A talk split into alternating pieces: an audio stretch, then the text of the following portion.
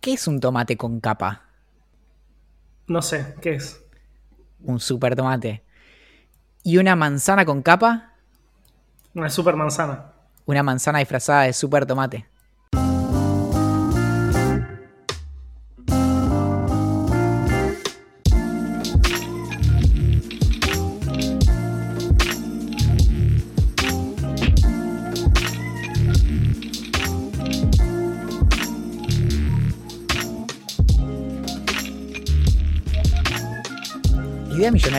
Comenzó como comienzan muchas ideas, quizás trasnochadas, quizás bienaventuradas, quizás con la mínima expectativa de al menos llenar esos tiempos o, bien muertos o bien los tiempos en los que preferiríamos estar muertos. Ciertamente supo ocupar muchos de esos momentos, seguramente en detrimento de cosas que podrían haber salido mucho mejor. Probablemente em, Axel en este momento estaría viviendo en una situación mucho mejor que la que resultó básicamente de, de lo que fue el largo 2019 y el tratar de ponerse al día con, con lo que fue ciertamente un, gran conflicto de, impuestos y de, de, declaraciones juradas. Y, y, justamente fue a través de, Idea Millonaria que, que con Axel creo que en gran parte pudimos encauzar algunos de, nuestros impulsos quizás eh, menos apropiados para la, para la, vida en sociedad. En particular, recuerdo una de nuestras fiestas de, disfraces en las que finalmente yo no solo pude ser em, Robin, sino que pude ser Robin disfrazado de, Batman, para la confusión de muchas de las personas que estaban ahí presentes.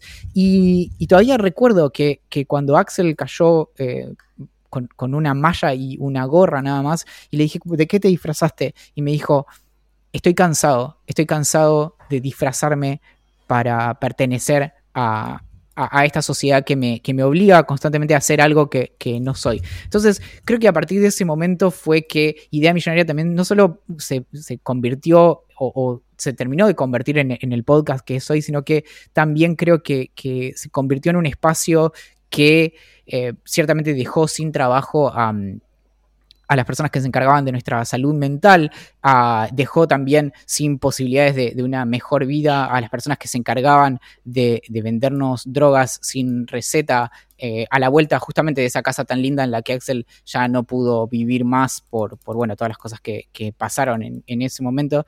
Y, creo que es, una buena oportunidad para, recordar que sin ir más lejos, las cosas que pasaron en la historia reciente de, Argentina difícilmente podrían explicarse si no fuera por la influencia que tuvo en el ámbito público gran parte de lo que en, este espacio pudimos comentar.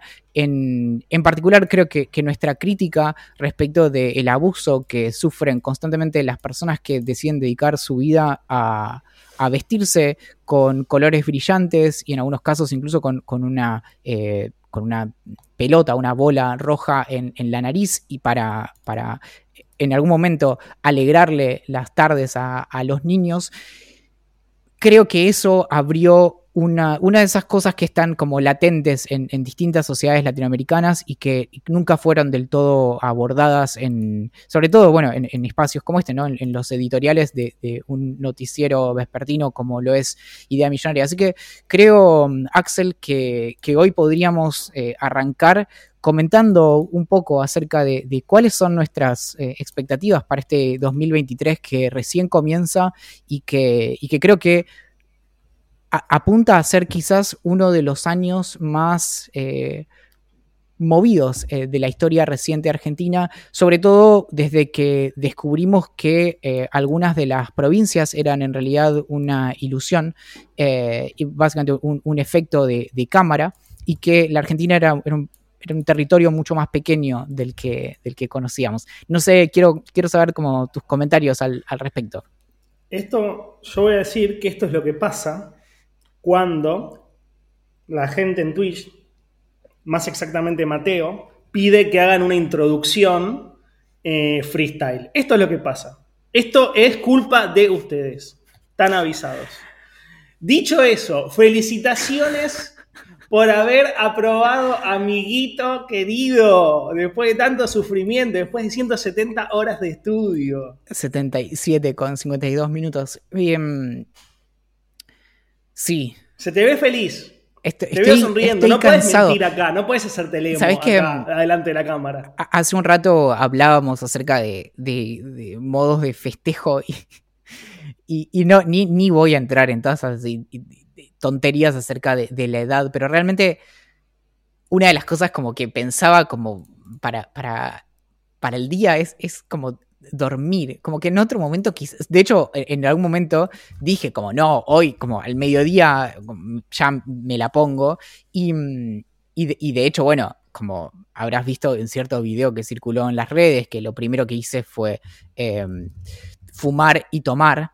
Y, mm, y sin embargo, todos mis deseos en este momento están puestos en, en desvanecerme lentamente. Bueno, nada, eh, me, un poco me, me, fue, me fue muy bien, y, mm, pero de una manera muy extraña. ¿Por qué? Porque, digamos, la manera más lineal de que te vaya bien es que te, te pregunten A y vos respondas A perfectamente, te pregunten B y vos respondas B perfectamente, C, listo, chau, te vas a tu casa. Pero ya estoy en mi casa, no importa. Y mm, eh, eh, Claro, es loco eso, que te manden a tu casa. Bueno, y mm, el examen lo que, lo que tuvo fue que, bueno, me hicieron preguntas de cosas como hiperespecíficas. Yo había estudiado algunas, había estudiado muchísimo. Eh, de hecho, respondí 385 preguntas y usé un sistema increíble que ya te comenté que se llama Anki para eh, ordenar el estudio. Y mm, y justo una de las cosas que me preguntaron era como algo que tenía como muy... Eh, lo había visto y todo, pero no, no lo recordaba exactamente de, todas las cosas que vi. Y, mm, y, fui como muy abierto y explícito, como sí, como seguramente lo puedo explicar, pero no recuerdo como cuáles son exactamente esas tres cosas de las que habla ese autor en las primeras tres páginas. Eh, y después lo exploro a lo largo de todo el texto. Y lo que sí hice con eso es que, por un lado, realmente ya estaba como era mi última oportunidad para, rendir este examen y mm, hubiera sido como muy, muy extraño como que me desaprobaran.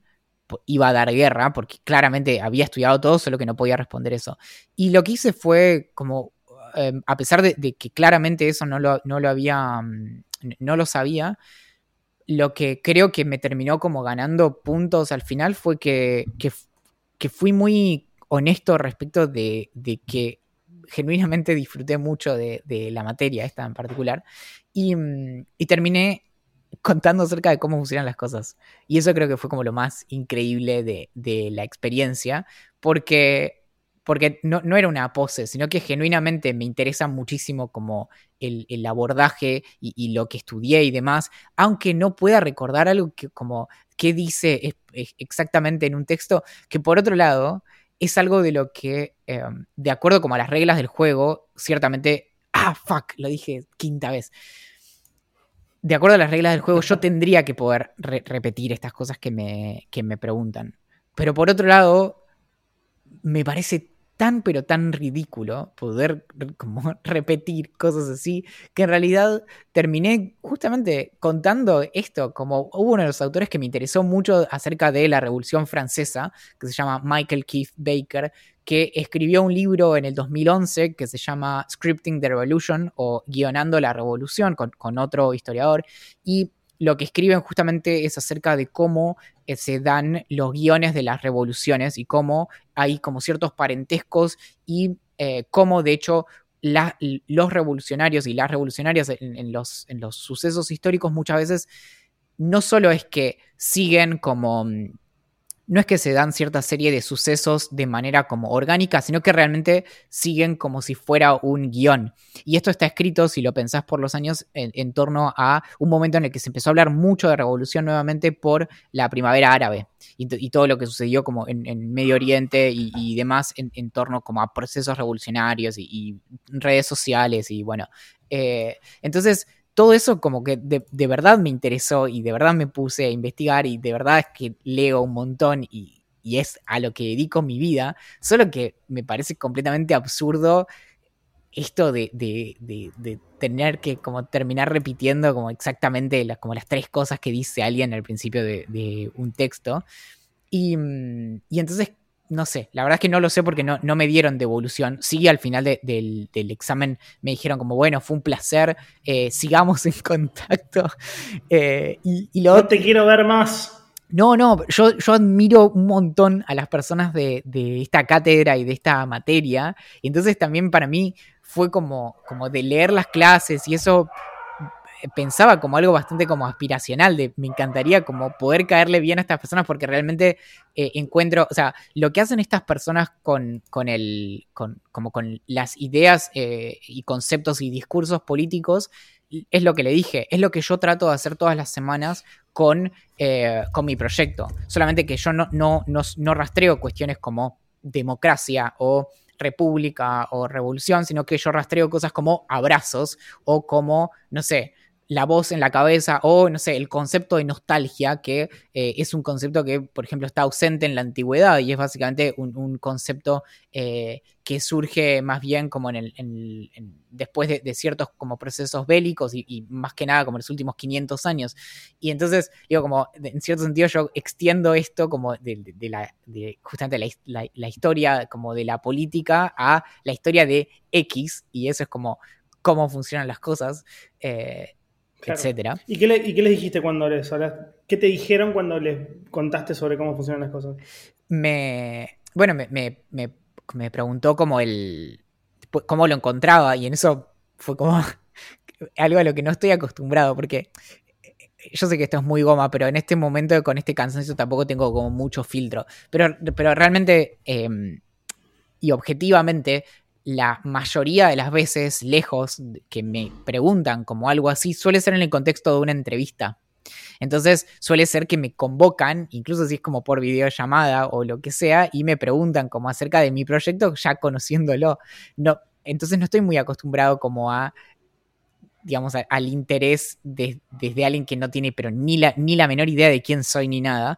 Y mm, entonces le dije, nada, busca cómo funcionan las cosas en, Google, tendría que ser como el primer resultado. Me dice, vos escribís. No, me mandaste a googlear, me encanta.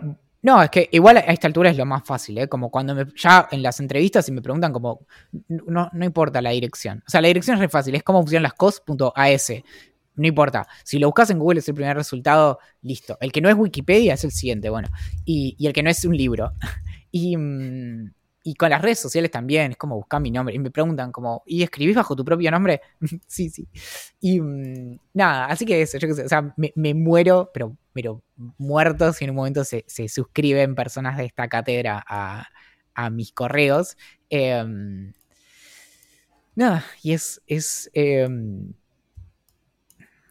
como, ¿cómo te puedo decir? Es, es una pared más que tiro abajo hacia la bóveda que pretendo, que pretendo estallar y llevarme eh, todos los millones y diamantes. Me gusta. Che, cuando te fuiste a, buscar el, envío que te hicieron, cuando tocaron timbre recién, eh, estaba hablando con, eh, con, la gente de Twitch, algo que tenía anotado para preguntarte. Lo que quieras. vos te fuiste, como como cuando vos te fuiste, eh, lo voy a editar, voy a editar las respuestas y más, te lo pregunto nuevamente porque aparte me interesa mucho tu opinión porque estás medio estudioso del tema. Acaba la pregunta. ¿Vale la pena? Bueno, primero voy a hacer una intro. Eh, lo que decía Valen en relación a las introducciones y The Office es 100% cierto. Yo intenté empezar The Office dos veces. La primera vez me cansé y la dejé de ver, la segunda vez es la actual y estoy enamorado de la serie y agradezco estar viéndola tan lento y estar hace tanto tiempo disfrutando tanto de los episodios. Dicho eso, ¿vale la pena seguir viendo The Office después de que se va Michael Scott? Muchísimo. No hablamos de esto, ¿no? No, no hablamos de esto. Increíble, increíble que me hayas preguntado esto porque es algo que de hecho discutí hace muy poco con eh, Eliana y Eliana Iñiguez, ilustradora de Curious y, amiga eh, íntima de ambos. Em, pero no solo me parece que, que, vale la pena, sino que se abre algo muy interesante. De hecho, hasta ahora vi solo dos episodios de la temporada 9. La vi en algún momento, pero no recuerdo. Pero la octava creo que es un punto muy, muy alto de la serie sobre todo por algo que apenas lo diga, me vas a decir como totalmente, no lo había pensado, pero tiene mucho sentido. Que se fuera eh, Steve Carrell, que se fuera Michael Scott de la serie, le dejó mucho espacio para respirar a los otros personajes. Entonces, en la octava temporada hay muchas situaciones en donde te morís de risa. De hecho, creo que mis dos episodios favoritos de The Office son de la octava temporada, que son cuando eh, viajan a Tallahassee, eh, Dwight, Jim y Stanley y no recuerdo quién más. Y, mm, y se da toda una serie de situaciones que hoy a la mañana no lo hice, pero pensé, si tengo que ver como un episodio como para prepararme antes de, rendir el final, creo que voy a ver ese. Y, mm, y, eso le permitió como explorar una... No te, no te, puedo decir como profundidad porque eso no es a lo que se dedica The Office, pero genera un montón de situaciones muy copadas, muy divertidas, con personajes como muy secundarios, si se quiere, y mm, que de otro modo nunca los puedes hacer entrar, porque, por ejemplo, algo que, que está en el libro de, acerca de The Office que se publicó en el 2019, que es, se llama tipo una historia oral de The Office, no, tiene un nombre muy loco, que cuenta justamente que una de las diferencias entre The Office de la versión británica original, que, en total creo que tiene solo 12 episodios, tiene dos temporadas, y la de Estados Unidos, es que en las series de la BBC tienen bloques de media hora. Y en las series estadounidenses, en las sitcoms, tienen 21 minutos y medio, creo.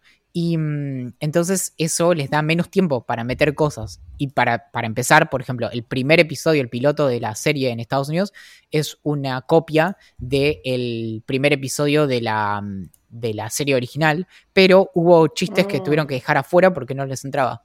Y, mm, Mira, ¿vos viste la británica?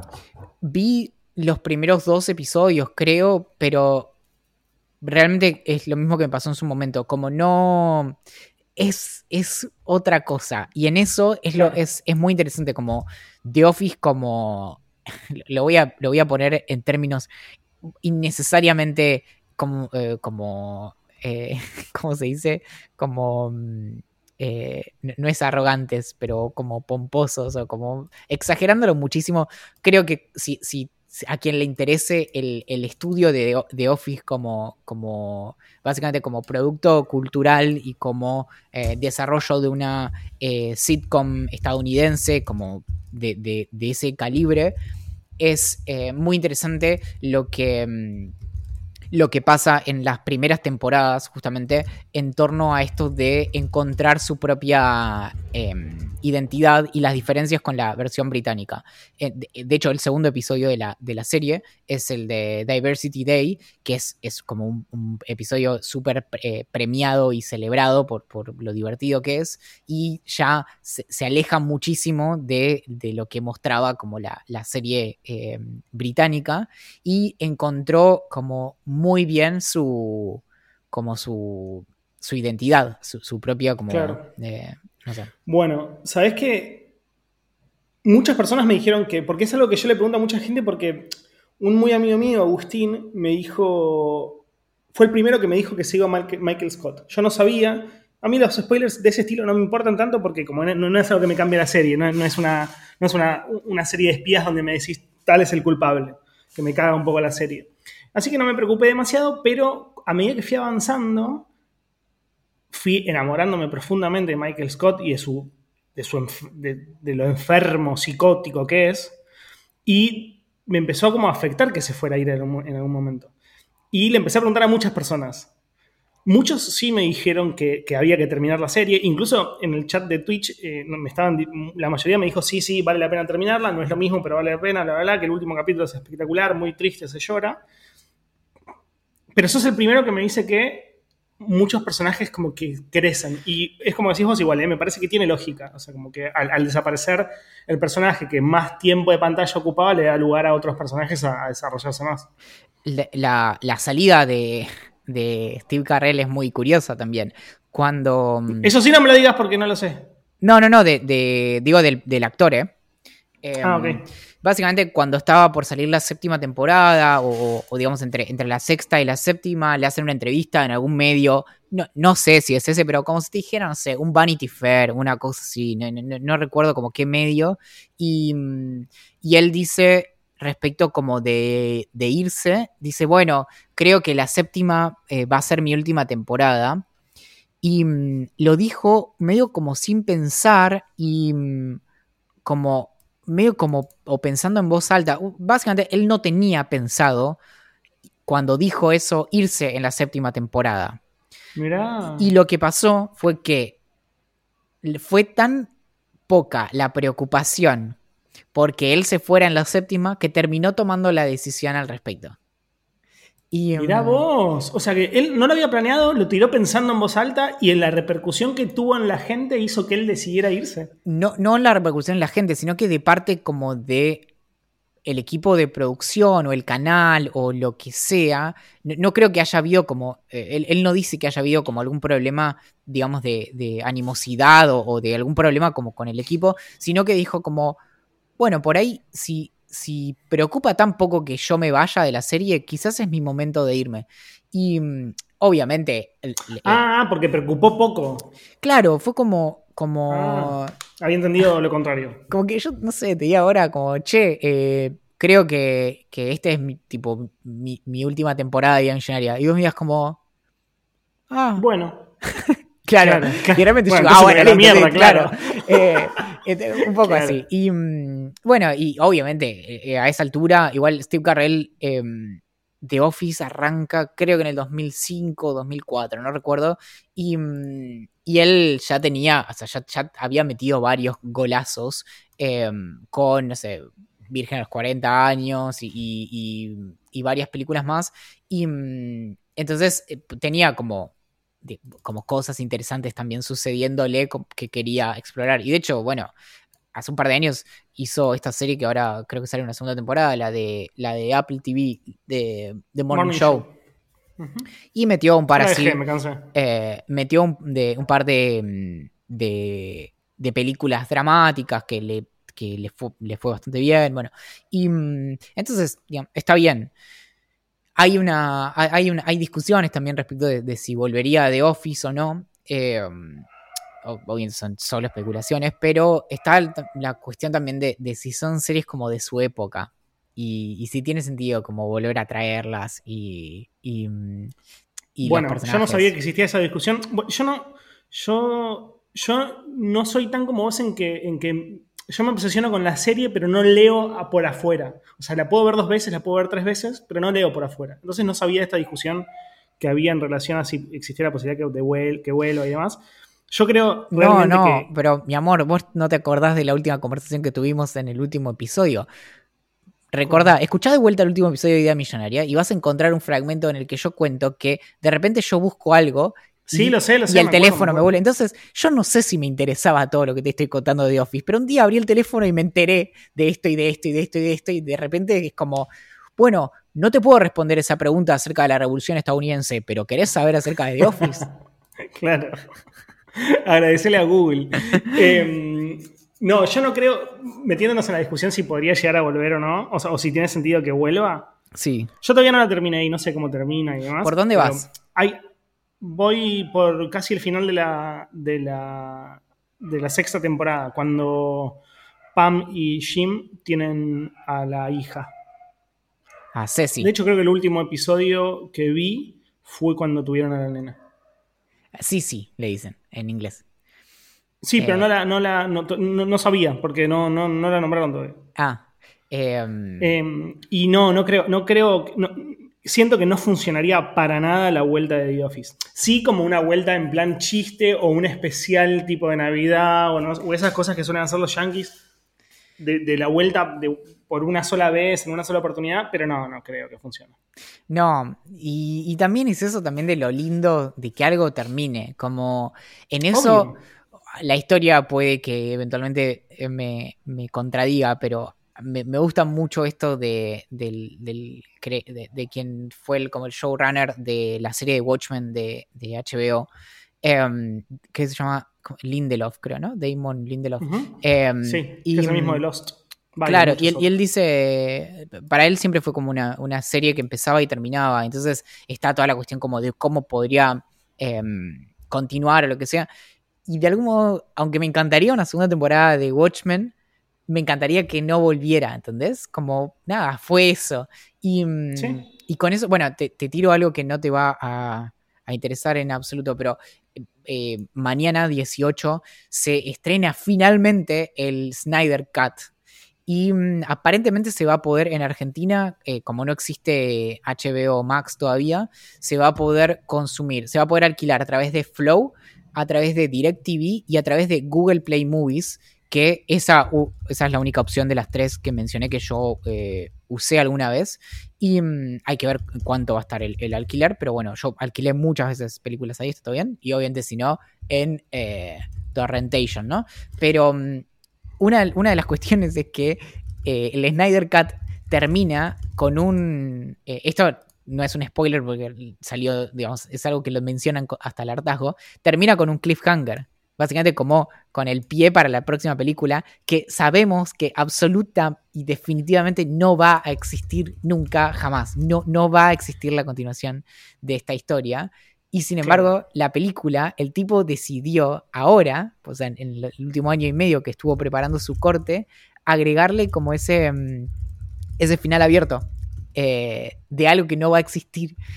Y me parece como eh, hermoso y un fuck you, como digo. Bueno, a mí varias cosas. Incluso, no sé si fue él o fue J.J. Abrams el que lo dijo, no sé si fue Lindelof. Esto me quedó de una entrevista que le hicieron a ambos cuando hicieron Lost.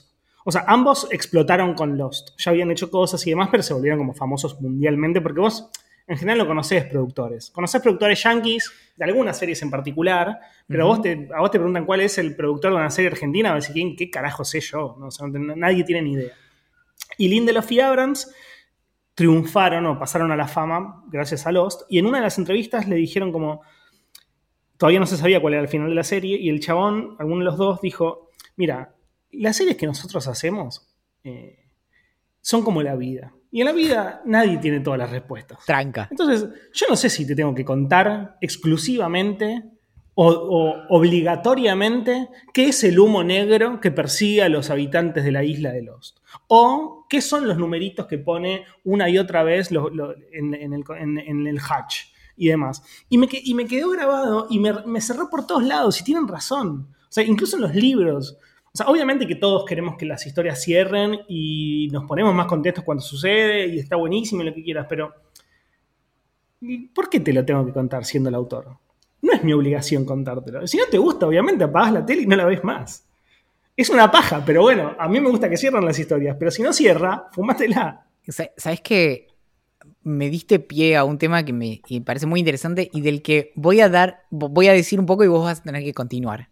Pero esta cuestión del, rol de los productores es algo que estuve hablando mucho últimamente con eh, Mateo y Sano, mis, amigos de, de Yael Tex y, y eh, también.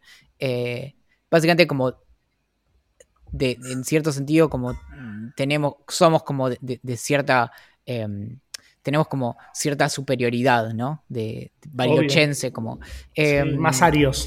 Sí, sí. Em, estábamos hablando del rol de los productores. Y justamente, por ejemplo, hay algo, bueno, en, The Office los productores famosos son eh, Greg Michaels y, Michael Scher, que, es, eh, que también trabajó en eh, The Good Place y están vinculados también con la serie de Parks and Recreation. Y mm, Em, nada, y, tienen esto también como de, y bueno, y Brooklyn Nine-Nine, y que tienen esto como que eventualmente pasan a pasa a ser como su eh, marca, ¿no? Como el, digamos, el, productor como algo, una garantía de calidad. Y con esto, de lo que hablábamos en, estos días con, con Mateo Isano, era de personajes como Bizarrap, que de repente son como lo más famoso, pero no son el artista propiamente que, es el, digamos, el intérprete o como eh, lo, que vos ves, sino que en este caso, por ejemplo, es quien, no sé, hace, eh, no sé, una base musical o lo, que sea, digamos, para que el, intérprete, el eh, vocalista o lo que sea pueda jugar. Y, me parece muy loco eso, como el, también esto de, el, nuevamente, el lugar del el productor como la nueva superestrella. A mí me encanta eso que sucede y, es algo que, me pasa con, con Bizarrap sobre todo. Eh, cómo espero los temas de él incluso cuando los artistas que van a, van a estar en sus sesiones no me interesan tanto. Porque es como decís vos, o sea, ya me asegura una calidad. O sea, yo sé que hay detrás de eso una cabeza muy zarpada que ve la Matrix diferente al resto y, que hizo algo interesante, más allá de que me vaya a gustar o no. Mucho más allá. Y, mm, y no quiero alejarme de esto porque sé que te va a gustar la pregunta y es algo que a mí me pasó lo siguiente. Yo hace un tiempo empecé, hace bastante tiempo empecé Brooklyn Nine-Nine y no me gustó. Pero, pero. La amo. Siento que. Ya sé, ya sé que la más, ya sé que la. Pero quiero que, quiero que me contestes en base a lo que te pregunto, no en base a la serie que, o sea, la serie que llamas. Siento que al haber enganchado la onda de The Office me abre una puerta a un montón de otras series que tengo que entender que les tengo que dar más tiempo de lo necesario. Como por ejemplo Seinfeld, que no me gustó, le di un poco más de tiempo de lo que yo sentía que iba a tardar en gustarme, pero no me gustó. Y lo mismo me había pasado con Brooklyn Nine-Nine. Entonces, eh, ¿tengo que darle más tiempo a Brooklyn Nine-Nine y me va a pasar lo mismo que me pasó con The Office o no tanto? Lo mismo con Seinfeld. Pero lo de Seinfeld seguro que sí. Si, si me veo un par de temporadas es obvio que me va a terminar gustando.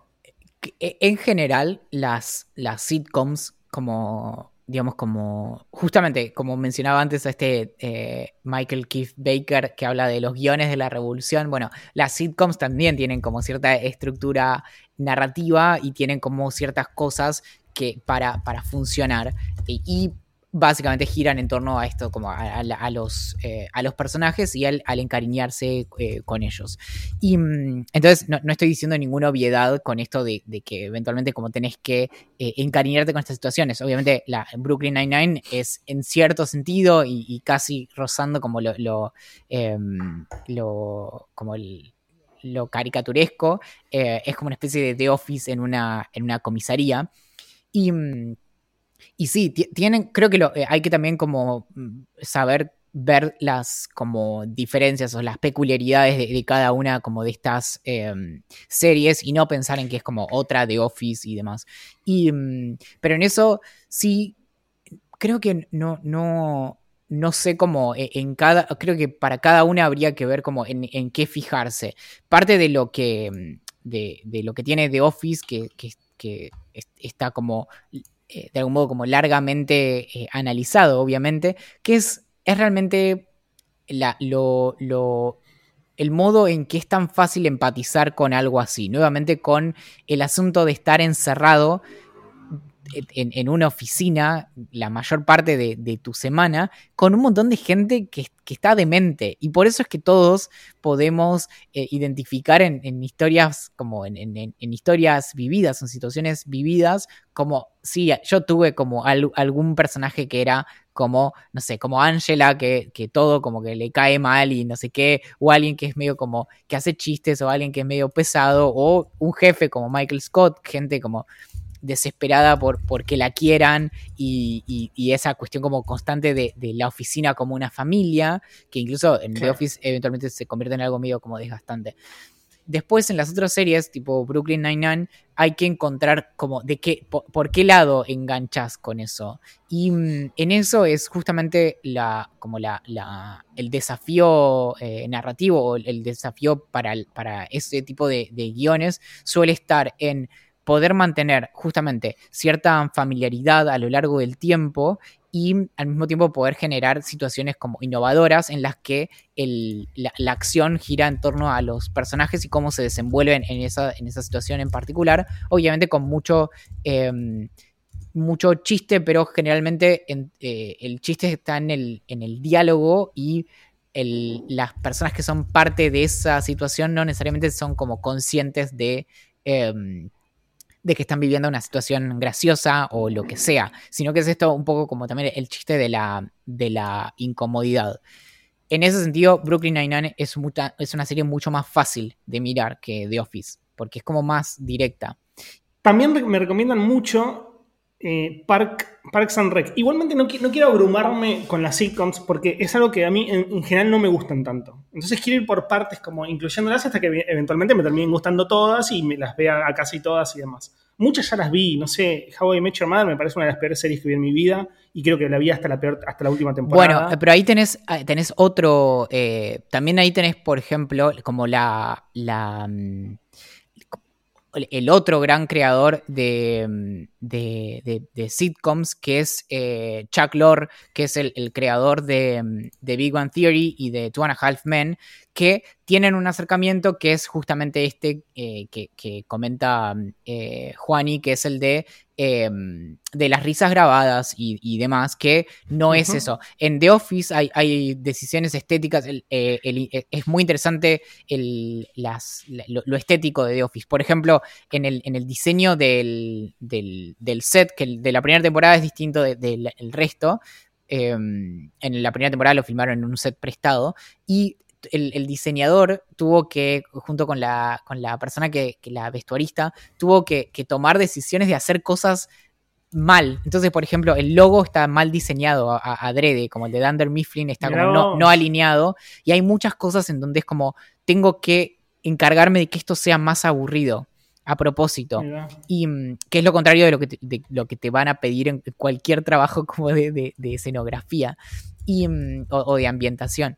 Y, mm, y en eso eh, Parks también juega con esto de, el, formato medio como de mockumentary, que, que, también ahora está establecido, en ese momento no lo estaba tanto, en donde tenés esto de que los personajes son como conscientes, de hecho saben que están ahí las cámaras y por eso la mitad de los chistes de The Office son las miradas.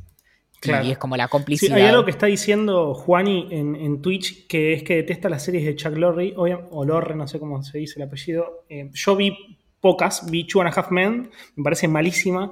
Vi The Big Theory, me parece malísima. Vi dos o tres capítulos de Young Theft ambas Sheldon, tienen, me parece malísima. Ambas tienen eh, graves problemas de sexismo. Y ojo, Young Sheldon, no sé si es de, Chuck Lorre, pero Young Sheldon, y esto te lo voy a, te lo voy a decir a vos y... Eh, sí, sí, es de él, es de él. Lo, ah, googleé, por eso lo Bueno, y, la, y la produce Jim Parsons también. Eh, Young Sheldon, cuando la miré, no, sé si me agarró en un momento de debilidad, pero me gustó.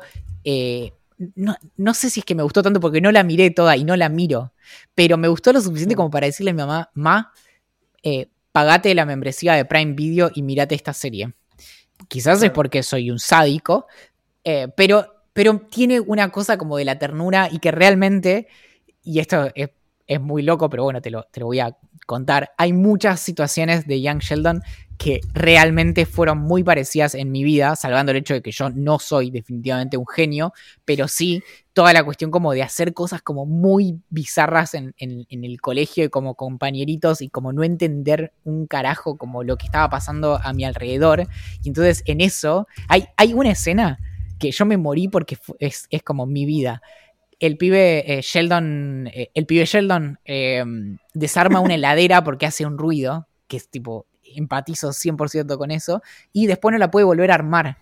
Y, vos no sabés, o sea, primero que mis viejos no solo es como que no tenían mucha guita, sino que tenían bastante poca guita en, durante como toda mi vida en Bariloche. Entonces, todos los, electrodomésticos se hacían como durar y durar y, y era como, digamos, todo era, era como de larga, digamos, la, la, idea de ir a comprar un electrodoméstico era, eh, no existía en absoluto. Entonces me metí en serios problemas como desarmando cosas y tuve que pasar por ciertas conversaciones del estilo de Palen como, como no, es joda, como no puedes desarmar.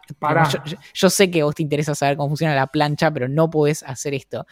Y en la serie, de hecho, pasa algo parecido, porque como los viejos de Sheldon tampoco tienen guita, y le dice como, bueno, nada, esto sale, no sé, 200 dólares y vas a tener que laburarlo y lo mandan al pibito a que, a que vaya a repartir los diarios. Y, creo que en ese momento fue como el punto de quiebre que dije como, esto lo tiene que ver mi vieja eh, y, contarme qué le parece. Pero, mm, nada, el punto más importante de todo esto, obviamente, es Seinfeld, que es eh, como un, producto em, que tiene este valor también histórico respecto de lo que significó como para la televisión y eso. Y ver una serie idealmente tendría que ser algo que disfrutás, tampoco es como que estás estudiando y, entonces estás viendo todo por el valor histórico que tiene, porque yo, no, puedo, no puedo mirar las cosas de esa manera, tengo que disfrutar genuinamente. Pero sí es muy interesante, primero lo como el... E, es, es una discusión vigente, que es la de si hoy por hoy una serie se puede bancar hacer las cosas que son como que, que rozan esta cuestión como de la corrección política y son como profundamente eh, incorrectas políticamente, sino directamente ofensivas. Y ahí detrás, bueno, está la cabeza de, de, Larry David, aunque no en todas las temporadas, porque eventualmente eh, David eh, se fue. Y, mm, y, está esto de, bueno, cómo, cómo los tipos iban subiendo la, la como la vara eh, constantemente con cosas como cada vez más dementes, de situaciones que además juegan bastante con esto como de, de Nueva York. Nueva York es como un personaje más en, la serie en ese sentido. Y mm, que una vez lo leí en un artículo muy interesante sobre Batman, que eh, era acerca de, cómo Ciudad Gótica es un personaje más. digamos, tiene tanta identidad. De, Ciudad Gótica, de hecho, es el, apodo de, de, Nueva York, por eso se llama así. Y, mm, y entonces, bueno, en eso eh, hay como toda una dimensión de, qué sucede con Nueva York en, los episodios de, Seinfeld. Y no sé, como... Hay algo que dice, que dice Owen, que, para la mejor de todas es Malcolm, que es Malcolm in the Middle, que es un serión terrible, que yo la vi muy, muy de pendejo. Lo que sí es que vi capítulos perdidos, pero me parece... recuerda como mi infancia como de una manera muy feliz por esa serie. O sea, como que atravesé momentos muy divertidos gracias a esa serie. Incluso para mí, que yo no me acuerdo capítulos de nada, de nada, o sea, como muy pocas escenas me acuerdo en mi vida, de Malcolm me acuerdo muchas, muchas. O de cómo se llevaban los personajes, del hermanito más chiquito, que es un psicot, o sea, es un enfermo. Eh, me pareció es una gran serie. De hecho, me da muchas ganas de volver a verla. Voy a ver si tiene. Si no tiene 200.000 temporadas, capaz me la clavo. Creo, eh, creo que está en, Amazon Prime. Pero mm, hace un, hace un tiempo que dije, como, bueno, a ver qué serie miro. Creo que intenté mirarla y cometí el error. Y ahí creo que hay algo interesante. Y lo voy a tirar como un tip para Pips.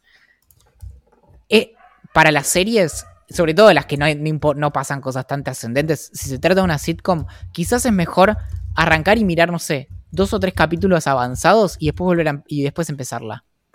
Porque, por ejemplo, no sé, The Office, si ves, creo que el primer episodio, no, no, no, sé si te tienta tanto, pero si la agarras más adelante, donde ya está aceitado, porque también no nos olvidemos de que estas series las van descubriendo sobre la marcha también, como que la van afinando y hay cosas que no funcionaban y hay, muchos personajes que eran como súper secundarios y que en realidad la repegaron y que refuncionaron y, y, tenían como cierta idea y la llevaron para otro lado y, funcionó mejor y nada. Em, entonces, no sé, habría que tirar como no, sé, no sé exactamente en qué momento, pero por ahí en una segunda o tercera temporada y ver, bueno, como de ahí para atrás. ¿Sabes que existe la posibilidad de que me clave un par de. o sea, que, que ponga como. De, no de fondo, porque no me gusta ver series de fondo porque no les presto mucha atención. Pero como que la serie que vea sin prestar tanta, tanta atención constantemente sea Malcolm. Yo hice eso. Yo hice eso con The Ivan Theory, ¿te acordás? Que, que la ponía y hacía cosas. Eh, después creo que igual le, empecé a prestar más atención. Pero. Pero en eso, nuevamente, como en este, eh, en este, para, para cuando los jóvenes nos pongan en YouTube y pongan como los idea millonaria destrozan a Chuck Lorre. Em, pero mm, despiadadamente. No, pero sí, e, es hasta el último momento hay problemas de, eh, serios de sexismo en, en The Ivan Theory. Y, mm, bueno, y en Two and a Half Men también, como con el, con, el monstruo ese de, Charlie Sheen. Pero mm, em, eso, e, es, loco, hay muchas cosas como que las corrigieron o que incluso como que las cuestionaron al, eh, al, final y las trajeron como un tema, pero hay cosas que las arrastraron demasiado tiempo y es como, me vas a hacer como otro chiste más acerca de que estos son unos inadaptados sociales, que hay un par de chicas lindas y que nada, como chiste, no sé. Eh, sí, sí, ya está, ya nos dimos cuenta, eh, amigo. Sí, sí, sí. Pero bueno, al mismo tiempo también es, es, son como series de una época que estamos dejando atrás. No, no, ¿sabes qué? ¿Sabes qué? Eh, puede ser, pero, pero Seinfeld salió entre el año 90 y 98, creo. No, pero es otro humor, boludo. Por eso, no, pero The Game Theory salió hasta hace cuatro años. O sea que ya no, no tenés la excusa. Todas estas, tipo, ya existían los blogs que, destrozaban de Ivan Theory en ese momento. Entonces, llega un momento en donde es como, no es como, digamos, no es porque no existía el, movimiento Me Too, sino que nada, abiertamente tienen como este, ese lugar como en donde terminan estando como las mujeres, e incluso la, mujer que es como más brillante, que es la, novia de, Sheldon, también hacen como chistes en torno a eso todo el tiempo y ya ni siquiera es un problema de sexismo, sino toda la cuestión como de, los nerds. Eh, es bastante como y la vi entera, ¿eh? La vi, o sea, la vi entera y en poco tiempo, o sea que la tengo como muy, muy eh, clara, eh, muy presente, pero realmente hasta el último momento hacen chistes, demasiado chiste como de los nerds y no con los nerds. Y nada, y es como no, te sentís parte, porque de repente decís como, che, loco, no sé, como, eh, solo me río porque no estoy yo en la televisión, porque yo, yo hago las mismas pelotudeces que estos pibes. Como... Claro, claro. Sí, yo hoy justo hablaba con unos amigos sobre series como históricas y que nos parecieron buenas o que envejecieron bien o mal y demás. Obviamente hablamos de los dramas de HBO, que probablemente son los mejores, las mejores series jamás creadas. Y también hablamos de, de Californication y de Entourage. No la vi nunca, ninguna de las dos. Son comedias ambas, Californication es más comedia dramática, ambas tienen un, poco de comedia dramática, pero Californication es como muy fuerte una comedia dramática porque tiene que ver mucho con drogas y alcohol y adicciones y demás. No sé cómo habrá envejecido, pero yo recuerdo que era increíblemente misógina, increíblemente misógina. Y bueno, con Pero ahí eh, la salvedad, sin conocer ese caso específico, pero en, en algunos casos digamos, la, misoginia como parte estructural, por ejemplo, en, términos narrativos, puede servir también como eh, denuncia, no, no, parte del chiste. No sé si este es el, caso, ¿no? Pero, digamos, eh, hay, hay, hay, hay, muchas eh, historias en las que la misoginia aparece y vos decís como, esto, esto es un desastre. No es que te pones como de ese lado, sino que decís como, esto está mal. Claro, está mal hecho. No es el chiste, justamente, como, ah, la, la, chica linda son retontas. es lo que dice justo Juan, eh, Juan y que dice que en Californication critican eso y sí, sin duda, o sea, como que es... Y también es una autocrítica que se hacen los personajes a medida que va pasando el show, ¿no? Eh, o, hay, o, hay, un personaje muy como inteligente, joven, que es el clásico como, como la hija súper sabia y inteligente y demás, y, es alguien súper feminista y demás.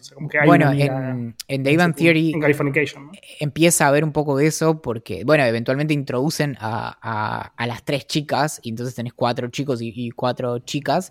Em, y mm, creo que estoy contando una chica además. No, son, son, tres, son tres chicas y cuatro chicos.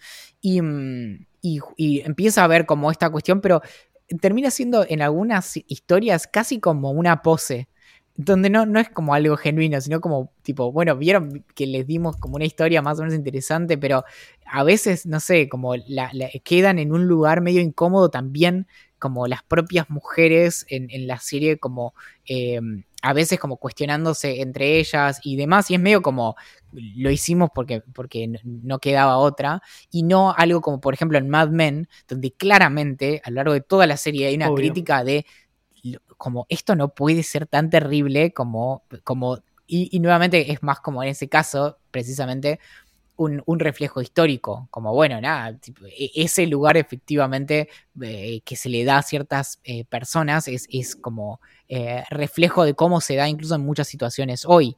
Em, pero nuevamente, el, el, asunto está en si lo estás haciendo para que sea una denuncia o para que sea como, ah, qué divertido es nada, ser injustos, por ejemplo, o reírnos de las personas que son diferentes. Eh. Y nuevamente, no puedo evitar hacer esta comparación siempre. Tienen distinta naturaleza y todo, pero Silicon Valley es una serie que logra perfectamente hacer chistes, eh, llevando al absurdo un montón de cosas que quienes pertenecen a la comunidad objeto de esa serie, es decir, Silicon Valley y la industria de la tecnología y demás, no solo hace muy sencillo disfrutarlo, sino que las críticas están bien y son algo con lo que las propias personas que pertenecen a, esa comunidad em, pueden em, corresponderse o pueden empatizar con eso y, estar de acuerdo y, divertirse de esa mirada. No es una mirada como desde afuera y desde eh, el lugar de, nuevamente, de, riámonos de, de, los nerds porque son nerds. Obvio. Bueno, amiguito, nos tenemos que ir. Llegamos a la hora. Yo, eh, bueno, pero eh, yo igual quería, quería empezar ahora con el tema que preparé. Así que Ahora empieza el, el examen. Sí. Em, Lamentablemente no llegamos. Eh, vamos a tener que dejarlo para la próxima. no, pero igual sí, o sea. De, de verdad. ¿Qué hago ahora, entendés? Con todo esto. Como ya, ya está, ¿entendés? El, el- el- Nunca tuve Hay hijos y, los hijos que tuve eh, no se fueron todavía de casa. Pero. mm, Pero siento como el, el- el- esta cuestión como del nido vacío, ¿entendés? Como, o al revés, no, no sé si tiene nada que ver ni con nidos ni, ni con el vacío, pero tengo, esta, tengo esto de, de que, ¿qué hago con todas las cosas que memoricé? Que no me preguntaron hoy, ¿entendés? Como, Las olvidas para siempre. Digamos, eh, ¿qué hago ahora? ¿A quién, le, ¿A quién le cuento acerca de las diferencias entre Jefferson y Hamilton y Adams? No sabes los trucos que hice para recordar todo esto. Hamilton, Hamilton eh, es el de eh, eh, corredor de carreras, entonces estaba medio loco. Y Adams, justamente, es el que quería, eh, como conoce de locos por los locos Adams, es el que propone que tiene que haber más eh, controles y checks and balances en la constitución, justamente porque Hamilton, que era un loco porque anda en, en autos de carrera, quería justamente ampliar la participación política, mientras que Jefferson, que tenía esclavos, no hay, no hay- no hay mucho más que agregar ahí, eh, no, no quería, que tenía una idea mucho más como de, de una república pequeña y demás. Entonces, ¿qué hago con todo eso? ¿Entendés? Ahora, ¿cómo, cómo lo borro? ¿Cómo sigo con mi vida? Eh, viste, lo olvidamos, de a poquito lo vamos olvidando en unos meses. la profesora me dijo, sigamos en contacto. Tengo ganas como decirle, che, disculpa que ¿Qué te diga- o sea? ¿qué te digo? Pero eh, podemos hacer una videollamada y, y hacemos de cuenta como que me, me preguntás cosas que no me preguntaste en el final. Como, Moriría de risa si es eso. Em, eh, tiene una explicación. Te puedo pasar con mi psicóloga que te va a decir por qué no es, no es tan, no es tan loco lo que te estoy diciendo. eh, si, Claro. entendieras el contexto. Pero bueno, si alguien quiere conocer la historia de la democracia desde el, el 600 antes de la era común hasta la semana pasada, em, tiene mi teléfono. Mi nombre es Axel Manassi. Temo que si dejo de hablar, tipo, me muero. ¿Entendés? Eh, ¿Viste la Pero película? puedes decir tu nombre, puede ser que digas ¿Viste la película cosas. Speed? Eh, Como bueno, que si baja de tantos kilómetros por hora eh, explota. Bueno, Sí. La- los kilómetros por hora son las palabras por minuto y, y, y el bondi explotando es un aneurisma. Mi nombre es Valentín Muro. Julián Príncipe hizo la canción de apertura y de cierre de este podcast. Nos pueden encontrar en idamillonaria.com, en Twitter como Idea Millonaria P, en Instagram como Idea Millonaria Podcast, en Facebook, Telegram, YouTube, Reddit y Twitch como Idea Millonaria. En Twitch hacemos en general todos los miércoles a las 18 la transmisión live de lo que son los episodios que grabamos y después subimos a Spotify los fines de semana o a todas las plataformas de podcast. con, con risas grabadas y con, con distintos chistes. Le, le quiero mandar un, un beso a, a- a Nicolás Maquiavelo porque sus, sus consejos eh, me, me sirvieron bastante. Hasta la próxima. Em, atentamente. La gerencia.